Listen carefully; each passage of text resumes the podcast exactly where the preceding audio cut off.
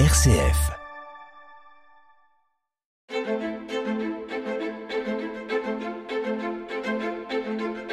Quand je serai grand, Philippe Lansac.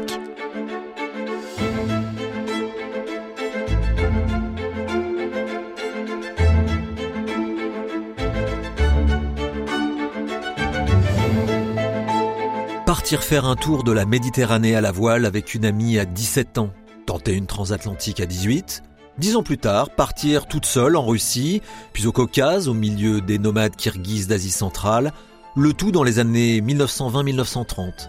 Voilà le destin hors norme d'une Suissesse qui a grandi confortablement dans une maison bourgeoise au bord du lac Léman, pratiquant régulièrement le ski et le hockey sur gazon à haut niveau. Mais une femme qui n'hésite pas à refuser les convenances et veut surtout vivre ses rêves et se lancer dans l'aventure comme peu de femmes l'ont fait avant elle. Cette femme incroyable au regard bleu azur et au caractère bien trempé, c'est Ella Maillard. Une femme en quête d'aventure pour rencontrer les autres cultures, mais aussi pour se rencontrer elle-même. Une quête intérieure et spirituelle qui a pour épicentre l'Asie centrale. L'Asie centrale, elle l'a découverte effectivement lors de son premier voyage en Russie à 27 ans. Elle y retourne deux ans plus tard pour une grande marche au milieu des nomades au Turkistan et en Ouzbékistan. Et à chaque retour, l'envie d'y revenir se rallume comme un magnétisme. Cette fois, c'est la Chine qu'elle souhaite découvrir. Mais il faut de l'argent pour voyager. Heureusement, Ella est terriblement culottée et elle sait convaincre. En 1934, elle prend contact avec le rédacteur en chef du plus gros quotidien français de l'époque, Le Petit Parisien, et réussit à le persuader qu'un reportage en Mandchourie, récemment envahi par le Japon, pourrait passionner les Français au regard de l'émergence des totalitarismes, notamment en Allemagne et en Italie, qui inquiètent beaucoup de monde. Elle embarque donc pour le canal de Suez, puis traverse l'océan Indien, fait escale à Hong Kong, avant de rejoindre Shanghai.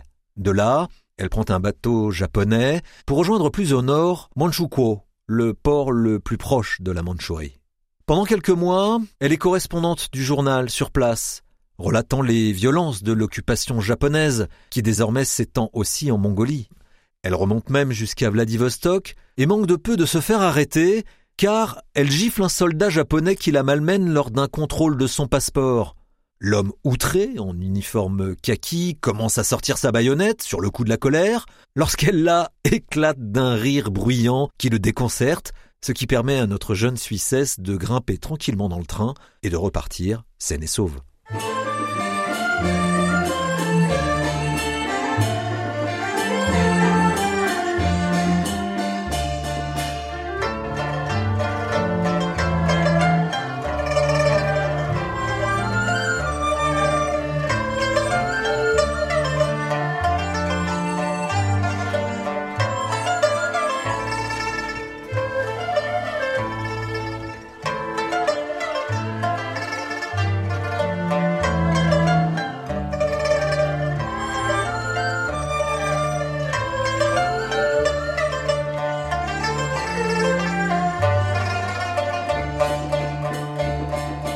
De retour à Pékin, elle décide de quitter son poste de correspondant du Petit Parisien en Mandchourie.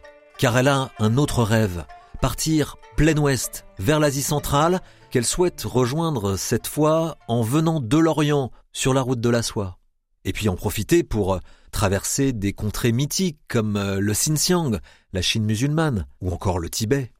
Seul problème, ces contrées ont été envahies par la Chine communiste et il est pratiquement impossible pour un étranger d'obtenir un permis pour s'y rendre. En préparant son voyage, elle rencontre à Pékin Peter Fleming, reporter au journal anglais The Times. Reporter mais aussi agent du MI6, les services secrets britanniques. Comme son frère d'ailleurs, Ian Fleming, qui deviendra romancier et inventera le plus célèbre des agents secrets, James Bond. Ella n'apprécie pas particulièrement Peter Fleming, mais lui aussi veut réaliser ce voyage et il pourrait lui être utile pour obtenir euh, ces fameux permis qui permettent d'entrer au Xinjiang ou au Tibet. Ils préparent leurs valises avec le strict minimum, enfin presque, car euh, chacun apporte une arme et surtout une machine à écrire au cas où ils seraient arrêtés et auraient besoin d'écrire leur mémoire. Dès février 1935, les voilà de nouveau partis pour un interminable périple en train, cap plein ouest, vers des régions considérées comme les plus isolées du globe, enfermées entre le Tibet montagneux au sud, le désert de Gobi à l'est, les vastes forêts de Sibérie au nord et la chaîne de montagnes du Chenchan à l'ouest. Un voyage non seulement à des milliers de kilomètres, mais aussi un voyage dans le temps, dans des contrées où les modes de vie ont peu changé depuis le Moyen Âge. Après 1500 kilomètres de train jusqu'à la province de Gansu, ils embarquent ensuite à l'arrière d'un camion-ben. Il fait tellement froid qu'Ella Maillard et Peter Fleming attendent avec impatience les pauses où il faut pousser le camion pour se réchauffer.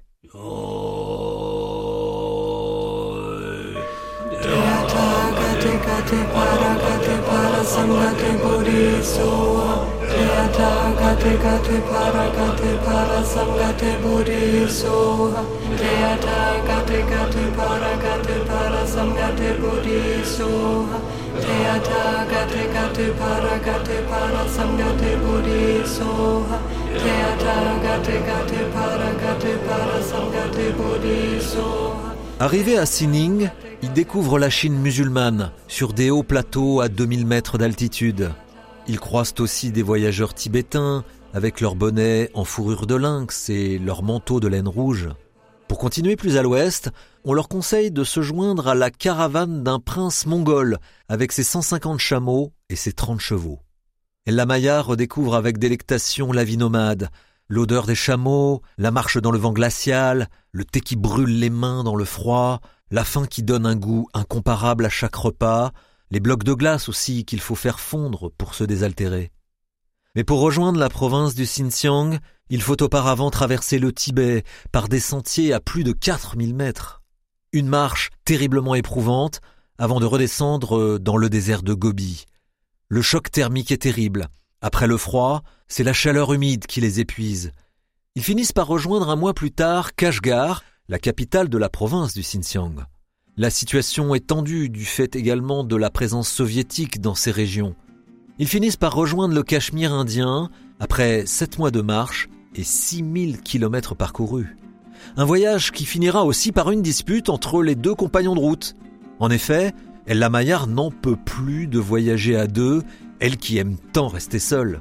De retour en Europe, elle publie son second livre, Oasis interdite. geçer Benim adam dayıqıl